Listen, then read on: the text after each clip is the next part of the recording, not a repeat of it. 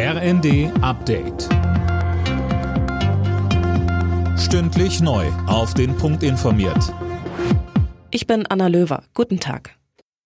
London platzt morgen wohl aus allen Nähten. Zum Staatsbegräbnis für die Queen werden unzählige Menschen auf den Beinen sein.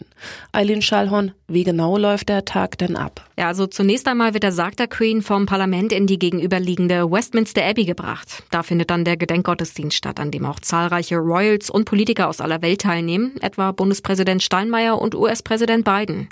Im Anschluss daran wird Elizabeth II. dann auf Schloss Windsor im Kreise ihrer Familie beigesetzt, neben ihrem im vergangenen Jahr verstorbenen Ehemann Prinz Philipp und ihren Eltern.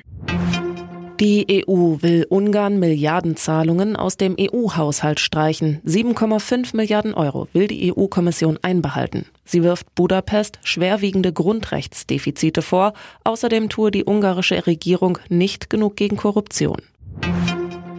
Einige Länder drohen damit, dem dritten Entlastungspaket der Ampel im Bundesrat nicht zuzustimmen. Sie werfen der Regierung vor, sich nicht mit den Ländern abgestimmt zu haben.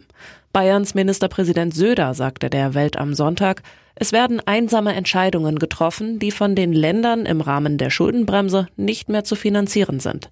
Kritik kommt auch aus Bremen, Sachsen-Anhalt und dem Saarland.